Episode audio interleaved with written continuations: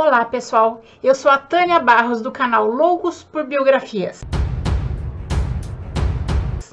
Hoje vamos conhecer 10 curiosidades sobre Napoleão Bonaparte, uma das figuras mais emblemáticas da história humana. Primeira, Napoleão foi tão importante que inaugurou uma nova era, a Era Napoleônica. Segunda, Napoleão, apesar de ter sido imperador da França, ele não era francês, ele nasceu na Córcega. Um ano após o seu nascimento, a Córcega se tornou província francesa. Quando foi estudar na França, foi que Napoleão aprendeu a falar francês, mas nunca falou direito. Ele tinha um sotaque muito carregado curso.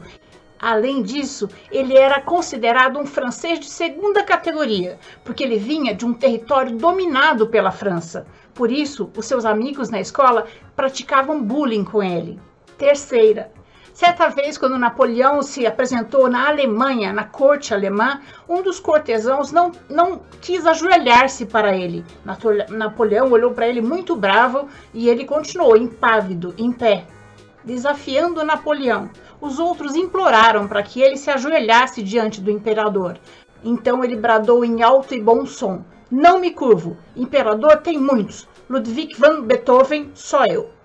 Quarta, uma das edições comentadas do livro O Príncipe de Maquiavel é feita por Napoleão Bonaparte. Essa edição comentada por Napoleão ainda é vendida nos dias de hoje nas livrarias. Quinta, Napoleão foi quem organizou o Código Civil da França, que em sua essência continua em vigor até hoje.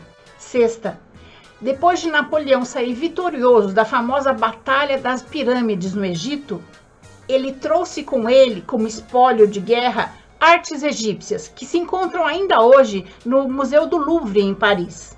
Sétima, era comum que os papas coroassem os reis e imperadores naquela época, mas quando o Papa Pio VII foi coroar Napoleão, ele tirou a coroa da mão do Papa, olhou para a multidão e se coroou proclamando Napoleão senhor de todos os franceses, em nome de Deus, mas sob seu próprio comando. Depois ele mesmo coroou a imperatriz Josefina, sua esposa. Oitava.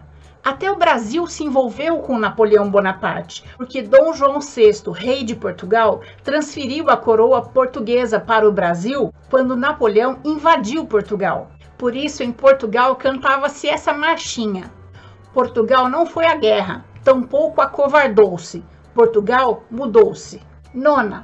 Enquanto Napoleão comandava as tropas no Egito, sua esposa Josefina comprou um castelo, o Château de Malmaison. Napoleão ficou muito bravo, achou o castelo muito caro. Mesmo assim, aceitou o negócio feito pela esposa e pagou. Décima.